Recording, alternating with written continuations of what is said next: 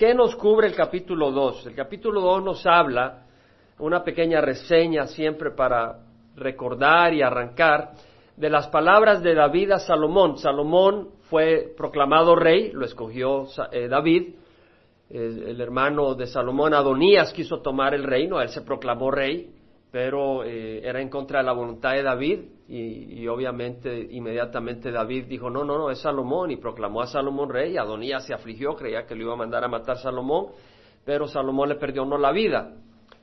Pero cuando pasó unos días, él quiso hacerle la jugadita a Salomón y tomarle el reino, pidiendo a Abigail, que era la enfermera de David, es decir, como la mujer última que David recibió, pero más como, como mujer, como enfermera, y con ese propósito eh, eh, reclamar el reino en una manera astuta.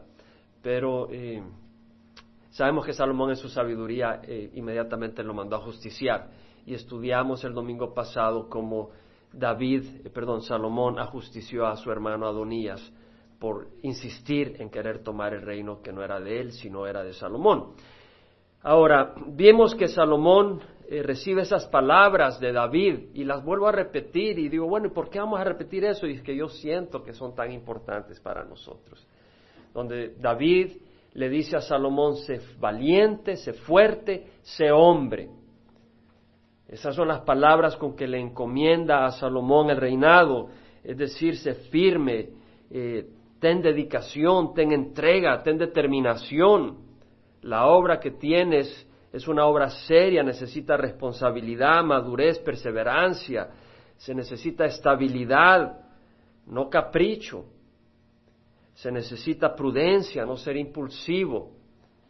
Es, eh, hablamos, o sea, sea hombre, no sea un niño, que hoy empiezas y mañana lo dejas a la mitad. Que hoy actúas en base a tus caprichos, hoy te levantaste mala gana, mañana de buena gana y así manejas las cosas. No, sé hombre y sé fuerte porque hay tentaciones, porque hay enemigos, hay una obra grande que hacer y esa es la, la bendición con que David encomienda a Salomón en el reino. Ahora vimos que después de eso, David le dice a Salomón, anda en el camino del Señor, es eh, decir, guarda, obedece los mandamientos los testimonios, los reglamentos de acuerdo a la ley de Moisés para que te vaya bien y prosperes. Y para que Dios cumpla su promesa de que si tus hijos caminan delante de mí con fidelidad, con todo el corazón y con toda su alma, no te faltará un hijo en el trono de Israel. Es decir, eh, para que la promesa de que ningún, que siempre hubiera un hijo de, descendiente de David en el trono, de que caminaran con fidelidad delante de Dios, no delante del sacerdote, sino realmente ante la presencia de Dios. No como en los días de los jueces que cada quien hacía lo que le parecía bien, sino lo que le parece a Dios, eh, de corazón. Entonces le dice, pero quiero que hagas una limpia, quiero que te vueles a Joab, no permitas que desciendan sus canas en paz al Seol, es una manera de decirle, quiero que, lo ajusticie, mate a Joab, y a Simei, no permitas que sus canas desciendan así nomás, pero que descienda con sangre al Seol. ¿Por qué? Porque Joab, eh, que era capitán del ejército de David, eh, había matado a Abner y había matado a Masa. Abner era el capitán del ejército de Saúl. Antes de reinar David, el que reinaba era Saúl. Y Abner, eh, cuando murió Saúl, respaldó al hijo de Saúl cuando realmente Dios había escogido a David eh, sin embargo, después de respaldar a Isboset, al hijo de Saúl, Abner eh, se pasó de filas hacia David, pero eh, Joab, el capitán del ejército, vino y mató a sangre fría a Abner. Entonces, David le dice a Salomón, mata a Joab, al capitán del ejército, porque pues él mató en sangre fría a Abner y mató en sangre fría a Amasa, y hemos hablado por qué, quién era Amasa, el capitán del ejército de Absalón, el hijo de David, y no nos vamos a complicar más, pero el punto es que le dice que mate a Joab y también a Simei. Simei era quien había maldecido a David cuando iba huyendo de Absalón, su hijo. El hijo de David quiso tomar el reino por la fuerza, el tercer hijo, y David tuvo que huir y Simei, que era un benjamita, maldijo a David David le perdonó la vida, pero no lo había perdonado y de corazón y le dice a Salomón, asegúrate de cobrar venganza con Simei. Entonces, ese es el trasfondo. Eh, vimos que empieza Salomón haciendo una limpieza y eh, primero mata a Adonías, al cuarto hijo de David, que se proclamó rey en contra de la voluntad de David y de la voluntad de Salomón, por supuesto, y que trató de tomar el reino eh, por trama, por engaño. Ahí quedamos. Ahora vamos a ver de que antes de ajusticiar a Simei, eh, Salomón hace negocio con Abiatar y luego justicia a Joab. Lo vamos a leer en el capítulo 2, versículo 26 al 35. Hermano, ¿y por qué nos da tanto detalles confuso? le voy a hacer una pregunta. ¿Hubo, ¿Hubo, algunos de ustedes que pudieron seguir el hilo de lo que acabo de decir? Levanten la mano, quiero ver. Hubieron algunos, gloria a Dios. Y le voy a explicar por qué. Porque estamos estudiando la palabra del Señor. Te requiere un esfuerzo. Ahora, yo entiendo que a veces requiere mucha concentración, etcétera, y tal vez los detalles es lo importante, pero yo sé que Dios le habla a usted, aunque se olvide de los detalles, porque el Espíritu es poderoso. Entonces, yo comparto lo que el Señor me ha mandado a compartir, que es el estudio de su palabra. Porque no me interesa entretener, sino enseñar la palabra del Señor, porque la palabra del Señor es poderosa. Entonces, yo estoy convencido que se recuerde o no se recuerde los detalles, Dios le va a hablar hoy a usted. Esa es la, estoy convencidísimo. Y a mí me da gozo honrar la palabra del Señor y no despreciarla, sino presentársela a ustedes del principio, con los detalles. Se recuerde o no se recuerde los detalles. Muchas veces yo leo la palabra del Señor y hay algunos detalles que pasan volando sobre mi cabeza, pero sigo leyendo y el Señor me habla. ¿Verdad? Entonces ahora vamos a ver el versículo 26, donde entonces le dijo el rey al sacerdote Abiatar, vete a Anatot que era un lugar eh, cerca de Jerusalén, a tu campo, porque mereces morir. Pero no te daré muerte en esta ocasión porque llevaste el arca del Señor Jehová delante de mi padre David y porque fuiste afligido con todas las cosas con que mi padre fue afligido. Aquí, así Salomón privó a Abiatar de ser sacerdote de Jehová para que se cumpliera la palabra que Jehová había hablado acerca de la casa de Eli en Silo. Es decir, vemos acá de que Salomón agarra a este hombre, Abiatar, este era sacerdote, ya vamos a hablar del trasfondo de Abiatar, vamos a volver un poco a la historia y a los detalles, porque siento el deseo de hacerlo, exponerlo. Eh, este hombre, este sacerdote, eh, David, eh, Salomón le dice, mereces morir, pero no te daré muerte en esta ocasión, porque llevaste el arca del Señor Dios. Ve que la palabra Dios aparece en letras mayúsculas. Quiere decir de que ahí es Jehová. Siempre que cada letra de Dios o de Señor aparece en letras mayúsculas es Jehová, pero que ponen en esa forma, lo, escribe así esta traducción. Delante de mi padre David, y porque fuiste afligido con todas las cosas con que mi padre fue afligido. Abiatar fue un sacerdote que fue afligido con David. Sufrió con David. Eh, sufrió persecución con David, sufrió, eh, estuvo con David en sus días difíciles, estuvo apoyando al rey cuando su hijo Absalón se levantó contra él, Abiatar fue fiel a David, fue un hombre fiel, fue un sacerdote dedicado, pero al final desechó su fidelidad. Y en vez de apoyar al hijo que el rey había escogido como rey, apoyó al hijo rebelde.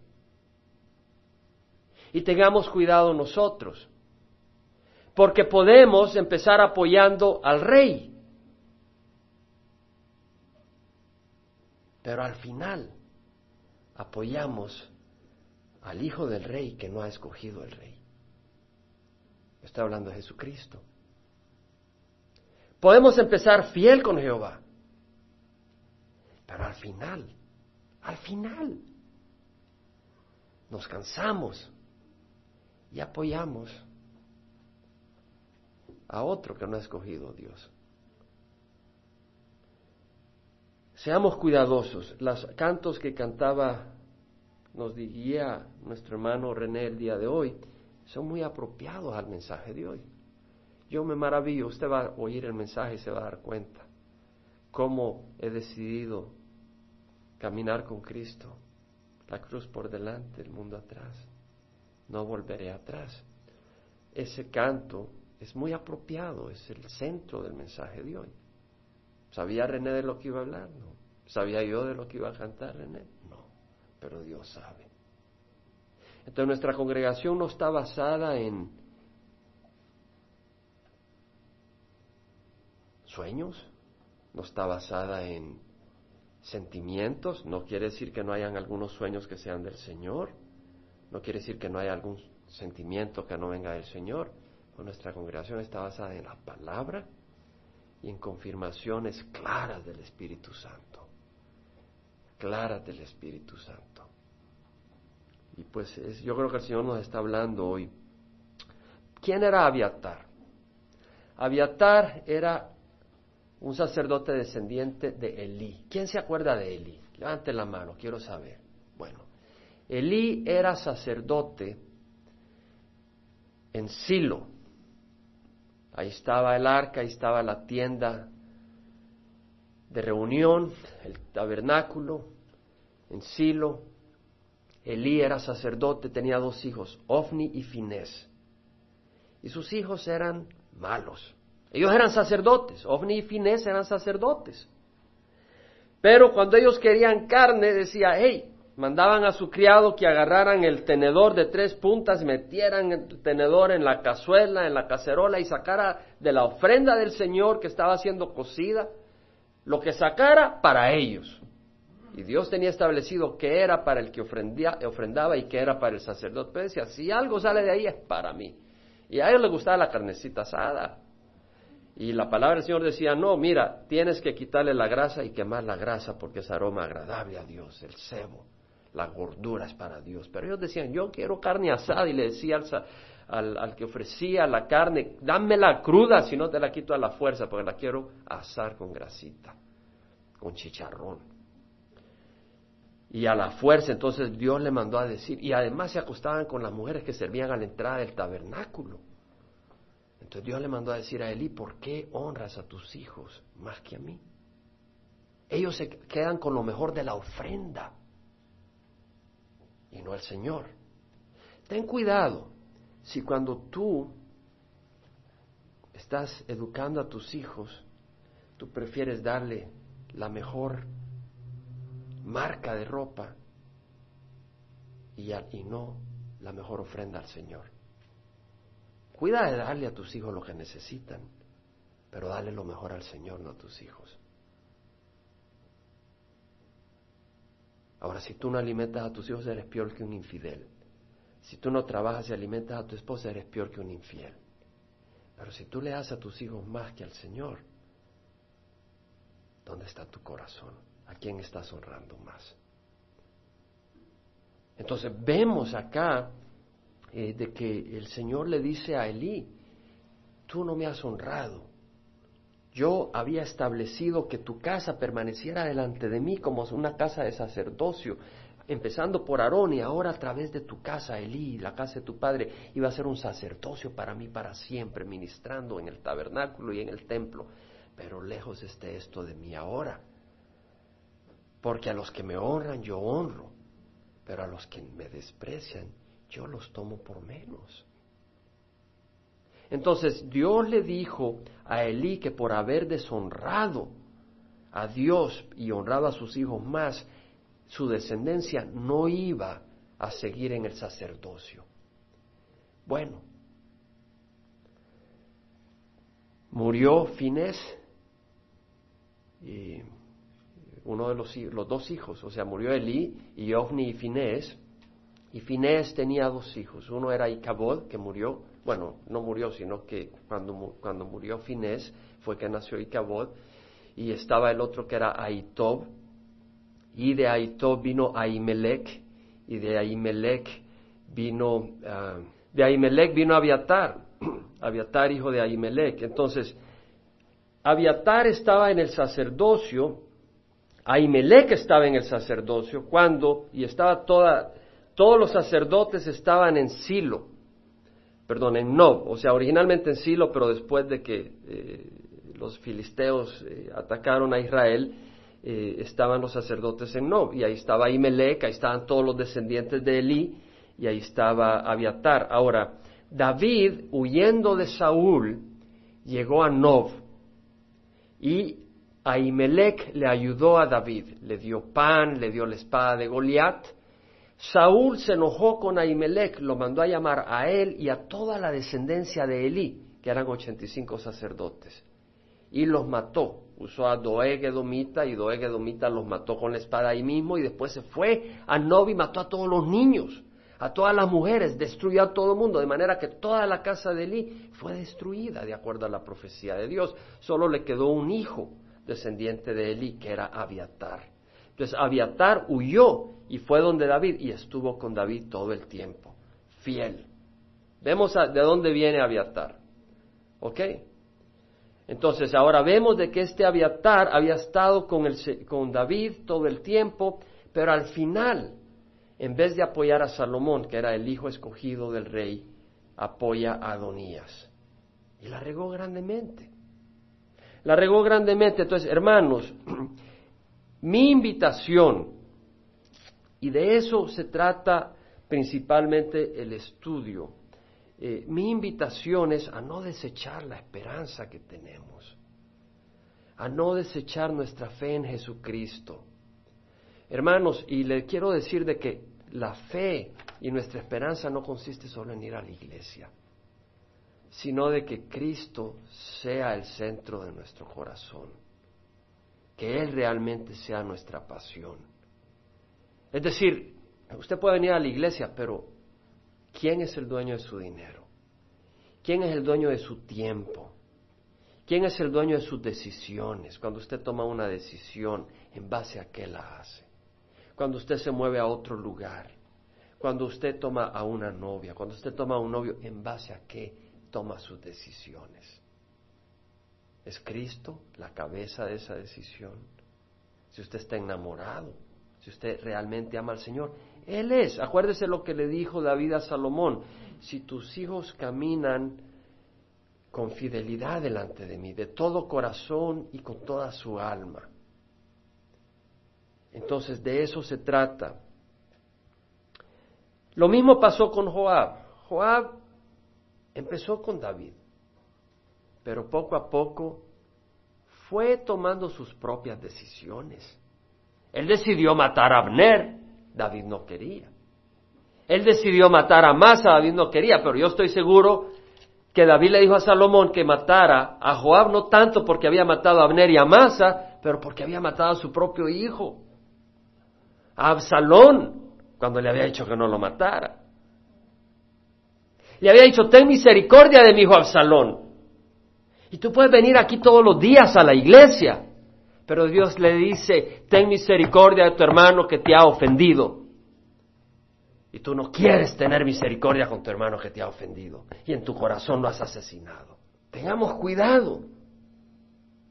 Tengamos cuidado que sea el Señor. Ahora, no se trata de, hermanos, si usted no permanece se va a ir al infierno.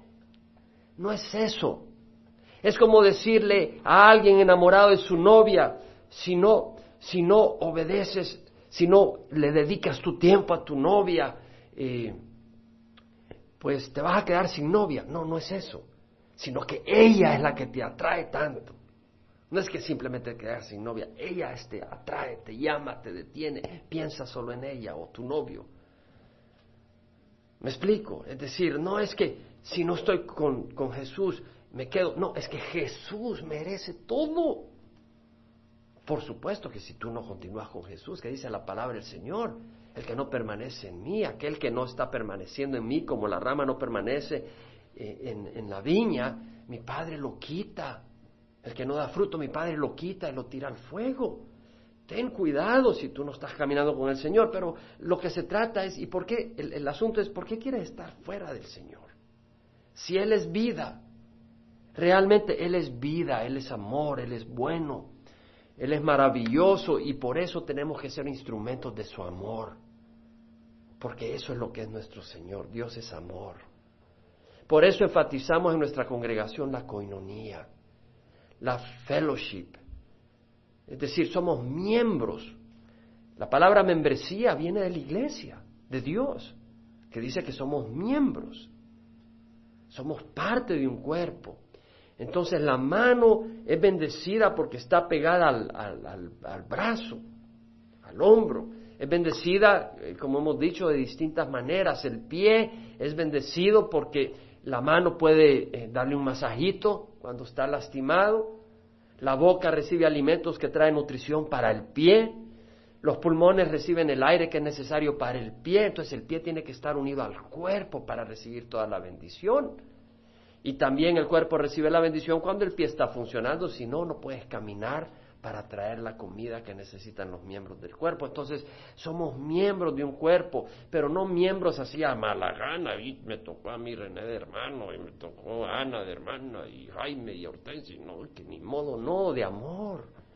Un amor sincero, un amor bueno, puro. El amor sea sin hipocresía, aborreciendo lo malo, apegándonos a lo bueno un sincero amor. Yo le ruego al Señor que nos dé un sincero amor a nosotros para que conozcamos a Jesucristo. El amor es importante. ¿Cuál es la característica del cristiano? En la Biblia no dice fue al frente en una, en una cruzada de Greg Glory. En la Biblia dice, en estos conocerán, un nuevo mandamiento os doy, que os améis los unos a los otros, que como yo os he amado, como yo os he amado, os améis los unos a los otros. En esto conocerán que soy mis discípulos si os amáis los unos a los otros. El amor de Dios. El amor que acepta reprensión. El amor que acepta amabilidad. Se necesita amor para aceptar amabilidad. A veces no quieres aceptar amabilidad de esa persona porque te cae mal. ¿Cierto? El amor está dispuesto a dar y a recibir. Joab, versículo 28 dice, cuando las noticias llegaron a Joab, porque Joab había seguido a Adonías, porque no había seguido a Absalón, vemos que Adonías, aunque no había seguido a Absalón, vemos que Joab había seguido a Adonías. Ese es el criterio que usó Salomón para justiciar a Joab. No el que hubiera matado a Abner, no el que hubiera matado a Masa, sino que ah, había seguido a Adonías en la revuelta. Entonces ese es el criterio que usó Salomón. Entonces, eh, habiendo privado a Abiatar y habiéndolo separado de la presencia del rey, y no lo había matado porque él había estado con David en las malas y, había tomado, había llevado el arca delante de David, entonces eh, Joab dice, bueno, yo no llevé el arca, a mí sí me va a matar, entonces eh, Joab huyó, Joab huyó a la tienda de Jehová y se asió a los cuernos del altar, así como había hecho Adonías, que se había sido a los cuernos del altar al principio, y Salomón lo perdonó una vez. Y se le informó al rey Salomón que Joab había huido a la tienda del Señor y que estaba junto al altar. Entonces Salomón envió a Benaía, hijo de Joyada, diciendo, ve y arremete contra él. Benaía era el capitán de la guardia personal de David y que pues había sido fiel con David en, la situación de, Adonías. Eh, no respaldó a Adonías sino a Salomón. Benaía entró en la tienda del Señor y le dijo, así ha dicho el rey, sal, pero él dijo, no, pues moriré aquí. Benaía llevó la respuesta al rey diciendo, así habló a Joab, y así me respondió. Es decir, llegó Benaía para justiciar a Joab, y Joab se agarró de los cuernos del altar y le dice, sal, no, dile al Salomón que de aquí no me muevo.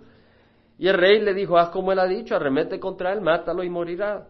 Y entiérralo para que quites de mí y de la casa de mi padre la sangre que Joab derramó sin causa. Jehová hará volver su sangre sobre su propia cabeza, porque él arremetió contra dos hombres más justos y mejores que él y lo mató a espada sin que mi padre David lo supiera. A Abner, hijo de Ner, jefe del ejército de Israel, y a Amasa, hijo de Jeter, jefe del ejército de Judá. Su sangre pues recaerá sobre la cabeza de Joab y sobre la cabeza de su descendencia para siempre. Pero para David y su descendencia, para su casa y su trono haya paz de parte de Jehová para siempre. Entonces subió Benaía, hijo de Joiada, arremetió contra él y lo mató y fue sepultado en su casa en el desierto. En su lugar el rey nombró sobre el ejército de Benaía a Benaía, hijo de Joiada, y el rey nombró al sacerdote Sadoc en lugar de Abiatar. Entonces vemos que Joab fue reemplazado y fue Benaía ahora el capitán del ejército del rey que ahora es Salomón. Y vemos que Abiatar, que antes era sacerdote junto, junto, junto con Sadoc, Abiatar eh, fue relegado a Anatot y Sadoc fue el que se quedó como sacerdote. Necesitamos caminar hacia adelante. Vamos al libro de Oseas, Oseas capítulo 6, versículo 4. El Señor se queja del pueblo, se queja de Israel, de Efraín, del Israel del norte, y de Judá, la tribu del sur. Y dice, ¿qué haré contigo, Efraín?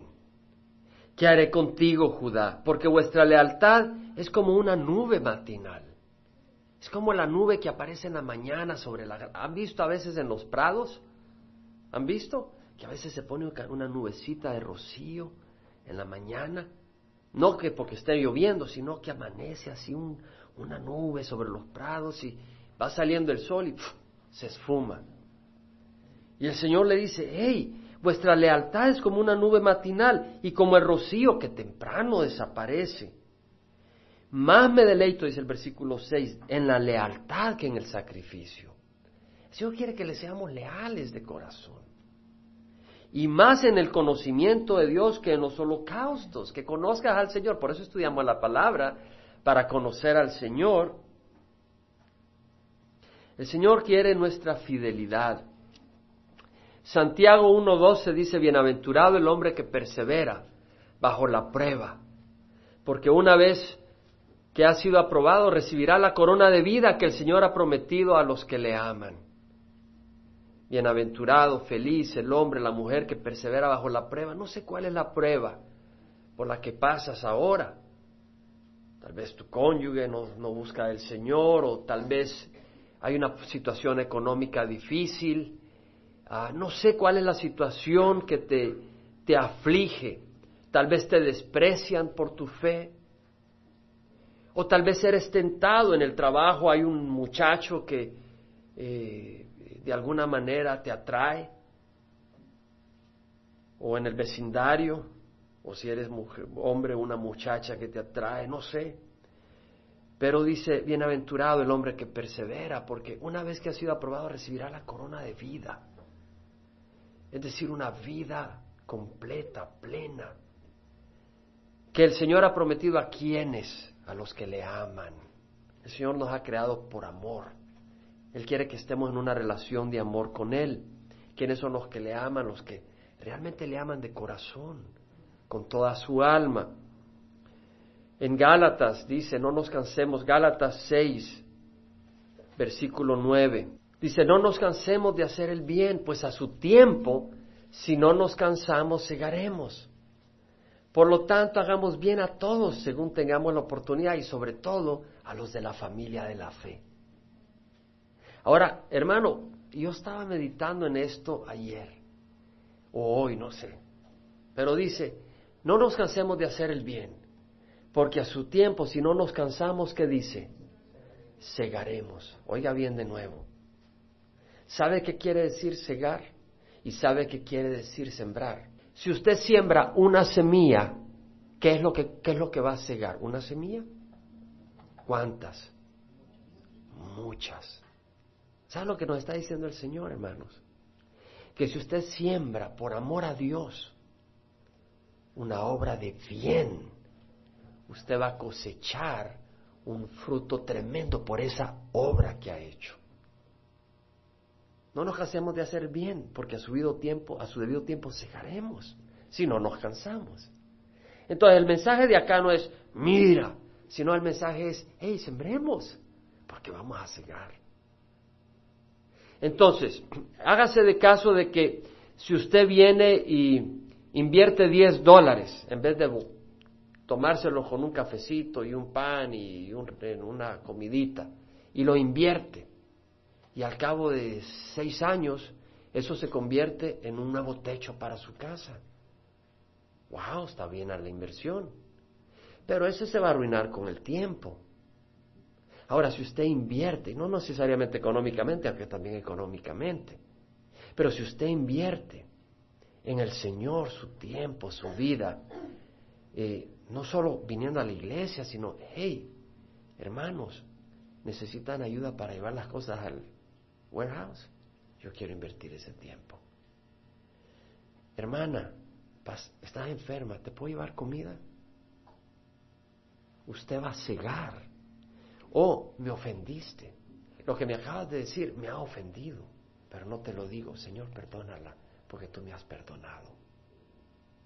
Eso es sembrar el bien. Y entonces tú siembras una semilla de bien, vas a obtener una riqueza celestial que no se va a acabar. Vas a tener privilegios eternos que no se van a corroer ni van a vencer.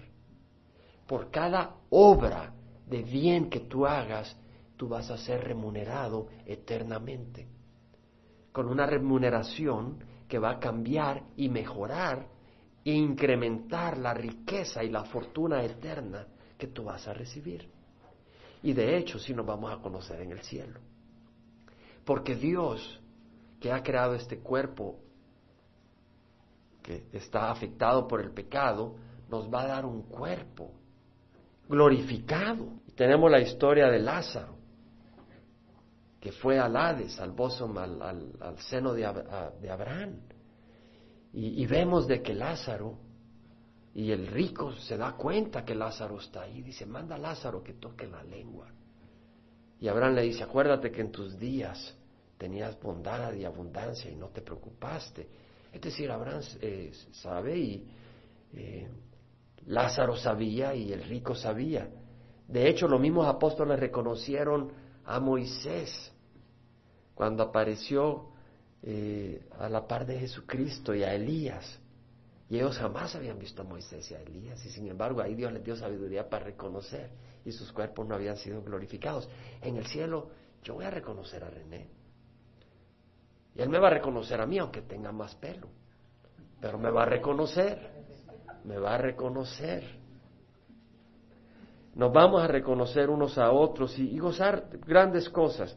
En Mateo 10, 22 dice, seréis odiados de todos por causa de mi nombre, pero el que persevere hasta el fin, este será salvo. Hermanos, hay una manera de ser odiado que no es por Cristo. Arrepiéntete, maldito, te vas a ir al infierno. Hermano, así no le hablamos a la gente, les hablamos con amor, les hablamos la palabra. Es decir, lo que buscamos es que conozcan a Cristo. Podemos hablar las cosas de distintas maneras. Tenemos que ver lo que hay en nuestro corazón. Ahora veamos si somos odiados porque no estamos representando a Dios o si somos odiados porque estamos representando a Dios. Y el Espíritu le confirma la palabra del Señor dice que serás odiado de todos por causa de mi nombre. Jesucristo mismo dijo, esto os mando, que os améis los unos a los otros. Si el mundo os odia, no os sorprendáis. A mí me odió, ustedes saben, antes que a ustedes. Si fueran del mundo, el mundo amaría lo suyo. Pero porque no son del mundo, sino que yo os escogí de entre el mundo, por eso el mundo os odia. Si me persiguieron a mí, los perseguirán a ustedes. Si guardaron mi palabra, guardarán a de ustedes. El mundo no nos va a amar, hermanos. El mundo no nos va a amar. Cuando uno empieza a seguir al Señor, aquellos que solo quieren reunirse contigo para chambrear, o para emborracharse, o para inmoralidad, te van a empezar a decir este, y te van a empezar a despreciar y te van a empezar a alienar. Pero de ellos, con tu perseverancia y tu amor, traerás a algunos al reino de los cielos, porque así nos han traído a nosotros al reino de los cielos. Ten cuidado de negar al Señor. La palabra del Señor dice, si morimos con Él, es decir, es todo el camino, si morimos con Él, viviremos con Él. Si perseveramos, reinaremos con Él, reinaremos con Él. Si le negamos, Él nos negará. Ten cuidado de negar al Señor. Ahora, negar no solo es decir, no, Señor. Negar es vivir contrario a la voluntad del Señor. Eso es negar al Señor. Amén. Si somos infieles, Él es fiel. Porque no va a dejar de ser fiel. Pero si le hemos negado, y eso es ser infiel. Él será fiel, pero nosotros recibiremos el castigo de nuestra infidelidad. El Señor demanda que seamos fieles. Santiago 5, 5, 7, 8. Por tanto, hermanos, sed pacientes hasta la venida del Señor. Sed pacientes. Mirad cómo el labrador espera el fruto precioso de la tierra, siendo paciente en ello hasta que recibe la lluvia temprana y la tardía. Sed también vosotros pacientes, fortaleced vuestros corazones, porque la venida del Señor está cerca. Hermanos, la venida del Señor está cerca. Yo estaba leyendo, vamos a ir a Oseas. Yo estaba leyendo, y de nuevo nos refleja como el que siembra y va a cosechar. Yo estaba leyendo Oseas, vamos a Oseas de nuevo, estaba leyendo Daniel y Oseas recientemente. Antes de Oseas está Daniel, vaya a Daniel 12. Daniel tiene una serie de visiones maravillosas, pero el capítulo 11 y 12 son increíbles. Bueno, todo, todo el libro de Daniel. Pero al final, las palabras con que le dice el ángel a Daniel es un sello de oro tremendo. Le dice, mas tú, sigue hasta el fin.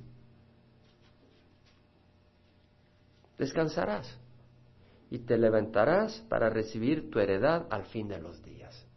Son palabras preciosas. Sigue hasta el fin, sigue adelante y descansarás. Es decir, llegarás al fin de la obra que Dios te ha encomendado y luego descansarás en la presencia de Dios. Y al final te levantarás para recibir tu heredad al fin de los días. Ahora mire el versículo 10 del capítulo 12.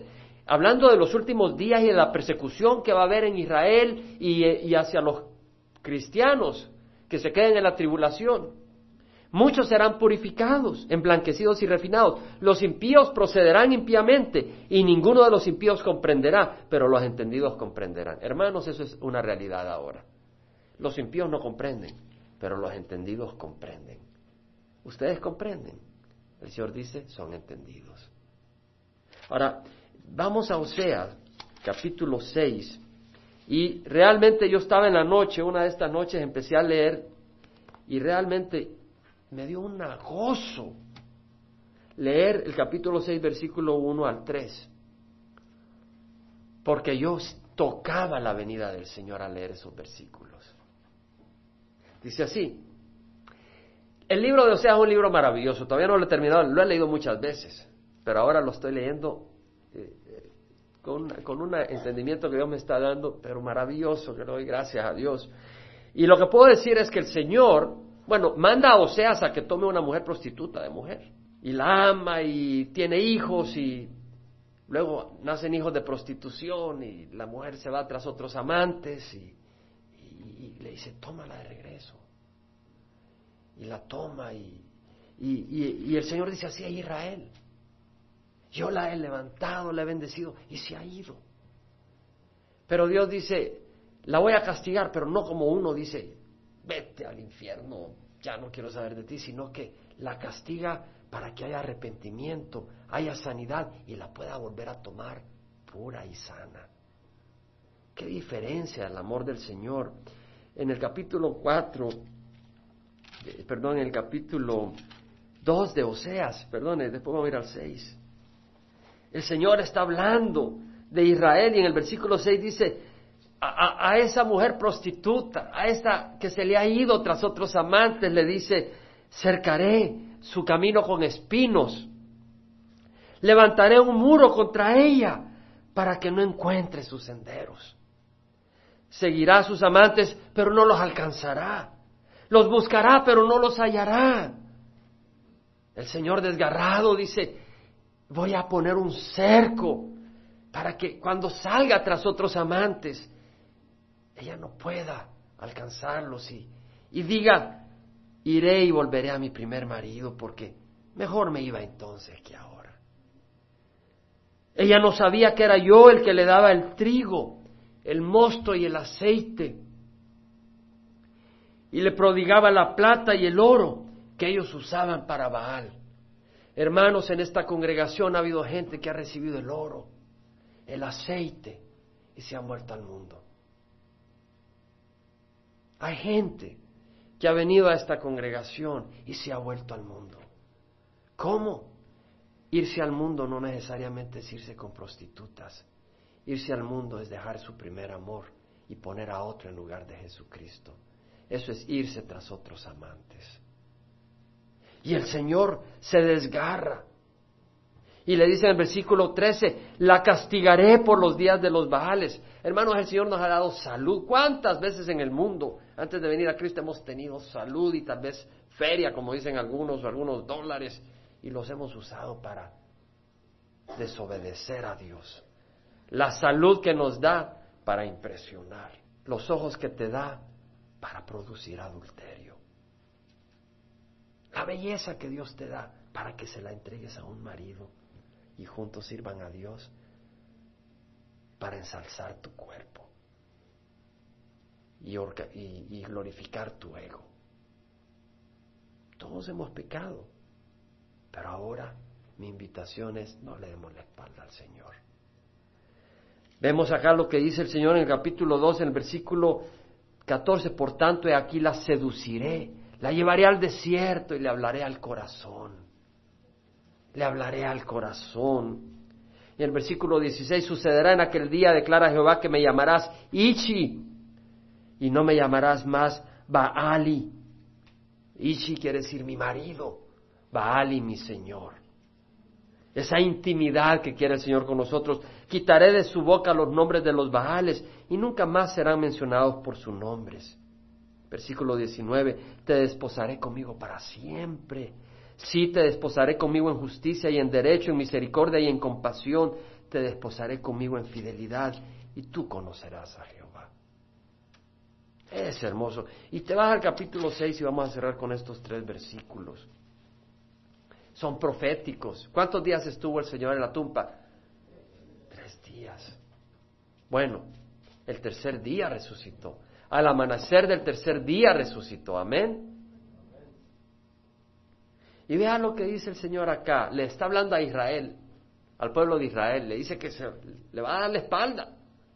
Le da la espalda para purificarlos, para que se arrepientan, para tratar con ellos y para bendecir a todos los gentiles. Pero al final de los días regresará por Israel. Israel va a abrir los ojos y va a llorar porque se darán cuenta que han crucificado al Mesías ellos mismos. Pero vemos lo que dice el Señor a través de Oseas a Israel, venid, volvamos a Jehová, porque Él nos ha desgarrado y nos sanará. Es Dios el que nos ha desgarrado y es Dios el que te sana. Nos ha herido y nos vendará. Él es el que te hiere y es el que te venda. Nos dará vida después de dos años. Al tercer día nos levantará. Para el Señor un año, un día es como mil años y mil años como un día. Yo pienso que fueron hace dos días que el Señor le dio la espalda a Israel, hace dos mil años. Y este es el tercer día, el tercer milenio, en que el Señor va a venir. Al principio, muy pronto. Las señales están en todos lados, muy pronto. Y dice, al tercer día nos levantará y viviremos delante de Él. Conozcamos pues Esforcémonos para conocer al Señor. Su salida es tan cierta como la aurora. La venida de nuestro Jesús es tan cierta como la aurora. Y Él vendrá a nosotros como la lluvia, como la lluvia de primavera que riega la tierra. Hermanos, nuestro Señor viene pronto. Yo le invito a que sigamos adelante. Amén. Y una vez más les digo, hermanos, nuestro propósito es que Cristo sea glorificado. Ese es el propósito de nuestra vida, que Cristo sea glorificado. Pero le invito a que cierren los ojos. Yo le invito a que cierren los ojos. El Señor no vino a darnos este mensaje para condenarnos. El Señor vino a darnos este mensaje para animarnos. Amén. Entonces yo le invito, ¿usted quiere seguir a Jesús? Yo no le pregunto si lo dejó por un rato, si le dio la espalda por un rato. No, el Señor dice, hoy es un nuevo día. Padre, y sabemos que solos no podemos, pero sabemos que tú como un padre que tiene un niño de tres años y le dice, ven conmigo y el niño viene y tú lo llevas de la mano. Y tú nos amas, Padre Santo. Tú diste a tu Hijo Jesucristo en la cruz y cómo no nos vas a dar todo lo que necesitamos para seguir adelante y no lo has dado a Jesucristo, nos has dado el Espíritu Santo. Padre, te damos gracias por tu palabra, te damos gracias que podemos decir que todo el que está en Cristo es victorioso, porque es nuestra fe la que nos da la victoria. Todo el que nació de Dios ha vencido al mundo y esta es la victoria, nuestra fe. Tenemos esa fe que tú nos has dado. Cristo ha muerto en la cruz, pero Él vive y Él intercede por nosotros y te damos gracias. Padre Santo, te ruego que a cada uno que levantó su mano y aquellos que de corazón, aunque no hayan físicamente levantado la mano, de corazón deciden, quiero seguir a Cristo, que tú ahorita tú los bendigas. Que tú ahorita digas, sí, yo me agrado, sí, vas a seguir conmigo, sí, yo te llevo de la mano, sí, vamos a la patria celestial, sí, yo ya vengo como la aurora, que es cierta que viene, yo ya vengo y vamos a tener un tiempo muy hermoso, sí, yo vengo, Maranata. Padre Santo, que la gracia de nuestro Señor Jesucristo, el amor del Padre y la comunión del Espíritu Santo vaya con cada uno de nosotros. Amén.